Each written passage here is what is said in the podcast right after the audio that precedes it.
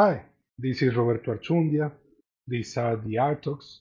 Uh, remember, you could follow us in the Instagram uh, account A R T R O B E R T O Art Rap Roberto, where I frequently post some of my artworks and um, I, I don't know, I promote the, the pod, podcast itself. You can also try and follow the podcast directly in Spotify or through the Apple um, your iPhone and your iPad and everything. And uh, well, today we're going to take a second to talk a little bit about another Mexican artist of the beginning of the century.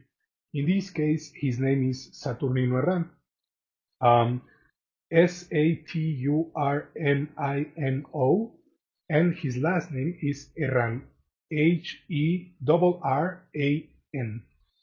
He's a very important uh, artist to comprehend the way we produce our art in Mexico during the beginning of the century, of the 20th century. Because Saturnino Herran was a young artist who, who succeeded and at the same time turned into a teacher. And then he also uh, dies very young. He, he dies around uh, the, the, time he's 31 years old. And uh, so he sticks as a legend of uh, the academic project. His academic project uh, predates muralism, that is Diego Rivera and Siqueiros and uh, Jose Clemente Orozco, and also Frida Kahlo, no, and also this this triumph of modern uh, modern thinking, modern life, modernity in Mexico by the 1940s, 50s, 60s.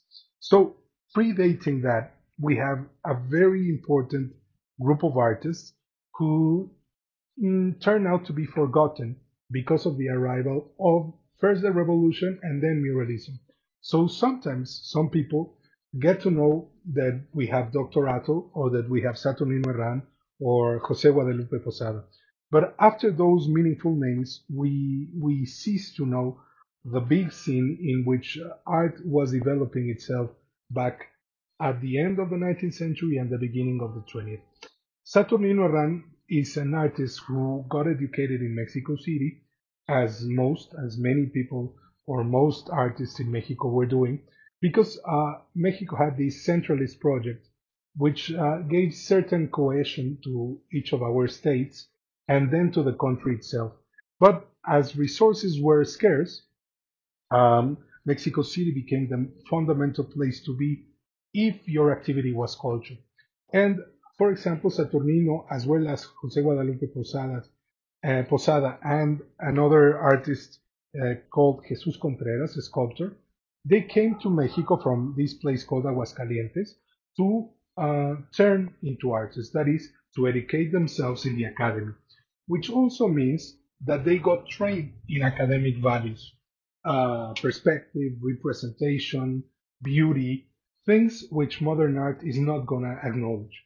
Now, when muralism turns into a big huge thing in the world as an avant-garde, some of the, the things regarding uh, academic training are still there because these guys had been trained in the academy, but we're talking about the 1940s. So some of the things they were doing, uh, for example, were not abstract. They were still figurative artists.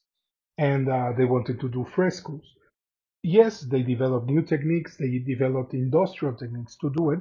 But one of the things that stick, uh, was still over there uh, in modern artists, according to Mexican artists, is that we did keep some of the values of the Mexican Academy. This one is called San Carlos, uh, downtown Mexico City. Uh, there's this um, academy where artists get trained either in the techniques or theory and everything. Now, they the the system had uh, had such few resources that the only way you could be an artist in Mexico was in Mexico City and through the academy. Therefore, Saturnino Herran travels from uh, Aguascalientes to Mexico. He's going to produce, for example, by 1913, he's going to produce La Ofrenda. You can look for it in the Google Art Project, and it's an, an enormously beautiful painting. It's also big. It's a, uh, I don't know, two, two meters wide. And one of the things is you are going to see things that seem Mexican. Yes, you're going to see these flowers. Yes, you're going to see some Indians. Yes, you're going to see uh, the, the boats over the lake called trajineras. Why do we say this? Because this is the first time in Mexican art when people is actually trying to depict everyday life, everyday culture. Now, at the same time in Europe, we were artists were already stepping away from the representation of reality. But in Mexico, academic training and even modern academic training was still considering uh, the idea to depict our own identity, our own reality. Um, Saturnino Herrán is very young when he's starting to be already a teacher, and some of the other of his fellow artists and teachers are not Mexican. They are from uh, Catalonia in Spain, they are from uh, Madrid, they are from various different places, and there's this uh, dream of cosmopolitanism, of uh, a wide diversity in our society that was being promoted by the government. Now, the government is going to fall by 1910 with the revolution, and so will fall many of the precepts of the academy.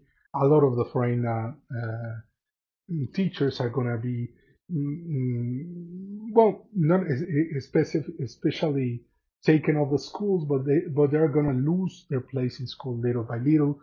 Uh, the ideological discussion around producing art is going to turn political, and by 1915, by 1920, everything regarding art, art in Mexico is going to be political because of the revolution, which is not uh, strange to countries, for example, like Russia or others, in which one of the things that happens is that the, the, the socio-political reality, it turns into a much more important thing than art itself.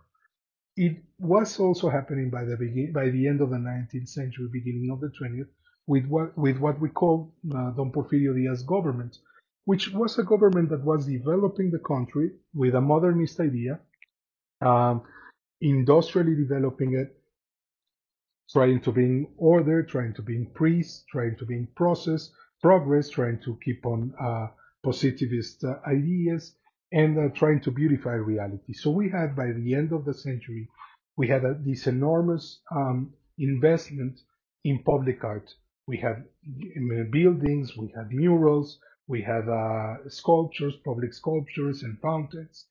And when this was happening, the academy was a good accomplice to it because it had some of the, the, the um, traditional classical values of any academy, but it was also starting to be uh, to have a new focus onto what being a Mexican was. So this was this this period in art is what we call modern nationalism or national modern nationalist art. That is that they were trying to produce images which could be understood by Mexicans identity could be reinforced and then the project of the government for it. At the same time that they were trying to find a common ground, common ground in between traditional academic practices in Europe and in Mexico, and the new ideas that were arising uh, from nationalism. For example, Dr. Atl, he's going to push for a new definition of the Mexican artist, and after all, he's going to find it with the project of muralism. But if, if you will, in Saturnino Herrán, we have this uh, drive to be a better artist as according to both the nationalist project and his own uh, abilities. He is considered one of the greatest, if not the greatest, drawer in the history of Mexican art. He's got an enorm, enormous pencil. You can. He's got a, an, an incredible knowledge of, of anatomy, of um, composition, of uh, understanding of how to depict uh, some of the characteristical uh, Mesoamerican or pre-Hispanic objects. No? One of his other important works is called Nuestros Dioses Antiguos, our old uh, gods. By 1916, uh, he, he was producing this image, in, which is a long com- composition with which he won a, a little contest or a big contest to produce a mural for uh, the National Theatre.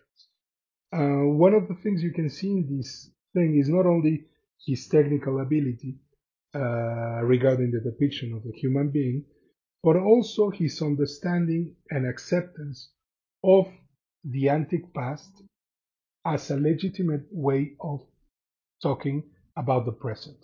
This is something very much of the period. They accepted the idea that we had an Indian reality. They did not accept that it was uh, alive, that it was there, but they did accept it and embrace it as our glorious past. Now, this still goes on in Mexico, but the revolution of the 1910 to the 1920s uh, aimed to turn that around and to recall that our society was a mixture of the Indian groups and the European groups and the uh, and the mestizo groups, that is a half breed, I, I think is the word in English. So when when art is being produced, it tries to acknowledge this, but it acknowledges it as something out of the past. It doesn't understand it as an everyday reality. Therefore, when you see the paintings of Saturnino Herrán, you are seeing, you are looking at an innovation. This is an artist who is not only looking at the Mexican past, at the Mexican glorious images of um, the pyramids and uh, the Indian greatness, but he's also looking at the way uh, Indians were living back in the day, in, in the normal 1913. They were still around, they were moving around, they were um, they, they, dedicated themselves to the field, to commerce, to uh, crafts. And uh, one of the things that was happening was that they were the source of most of the things that we could consider a Mexican thing. That is, the identity, the Mexican identity, could be related with a lot of the Mexican uh, character, a lot of the Indian characteristics, such as flower gathering, such as commercing. In these things, we call uh, commerce through these things, little boats that we call trajineras. These are boats that move around, uh, moved around the, the channels in between places in Mexico City. Mexico City could be uh, considered as a Venecia, as Venice. It was a place full of, of rivers, full of uh, little and big channels in between them, and therefore there was a lot of commerce in water, on water. And uh, yes, this is appeared by the 1950s, 60s. Mexico City has no longer uh, most of its its rivers are, are, gone, but back in the 19th century, it was still a, a city full of water, no? And uh, therefore, it is depicted as such. We think we're looking at an image, a landscape from uh, another country. But in this case, we're still looking at a lot of places which belong to the city itself.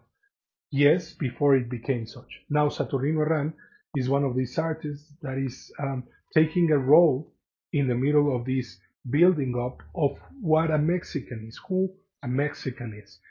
As depicted on his paintings, um, there's different colors of skin, there's different uh, types of works, and uh, with his extraordinary drawing, you can get to understand that Mexican art was not mm, easily going to give up uh, figure painting, uh, anatomical drawing, anatomical depictions, because it still goes on if you consider either Siqueiros uh, or Diego Rivera or Orozco or even um, I know Frida Kahlo, human being is part of the paintings. That is, modern art in Mexico is not gonna turn abstract or gonna start the avant-garde discussion until the 1950s. Back in the 1920s, 30s, and 40s, we are still in, in a big debate of what being modern is in Mexico. And it's always nationalistic, it's always based on uh, an identity discussion that is, who are we? And by the 1950s, 60s, the revolution has succeeded in establishing a definition of Mexicans. Therefore, when we discuss either muralism or the following artists of the century, we would always understand what it means to say Mexicans. But if you are trying to say this phrase by the end of the 19th century, you will only find yourself with a definition of people who live in Mexico.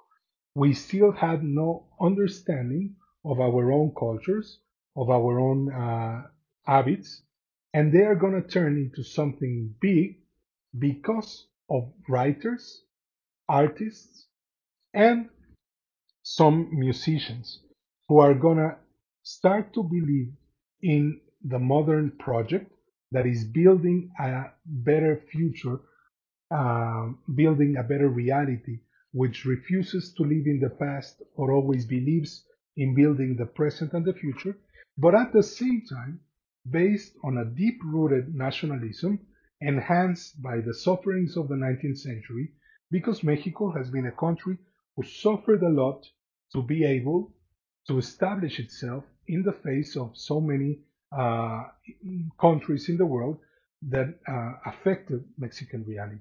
So Mexico had a tough time during the 19th century defining, on the one hand, who we were, and at the same time defending, uh, defending it. So when the project is able to do it, by the end of the 19th century, our artists like Leandro Izaguirre, Saturnino Herrán, Dr. Atl, Julio Ruelas, José María Velasco, a Jesús Contreras, José Guadalupe Posadas, or, uh, or Leandro Izaguirre, all the artists of the closure of the 19th century are not going to be the meaningful artists of the 1920s. So we have a, a, a, rise and defeat of a modern project. And who are they going to be defeated by? By the, the revolution. Because they are going to believe in it. They are going to believe that Mexico needed a transformation. And this transformation will come when we start to talk about the muralist artists. But if you have the chance, take a look to Saturnino Herrán. You can look for him, uh, I, I, insist, on the Google project or in um, any web browser. You can find some of the images. You will surely find yourself yourselves with a very inter interesting artist. Uh, my name is Roberto Archundia. These are the Art Talks keep on following us and remember there's also the Instagram account Art Rap Roberto. Uh, we'll we'll hear each other soon. Bye.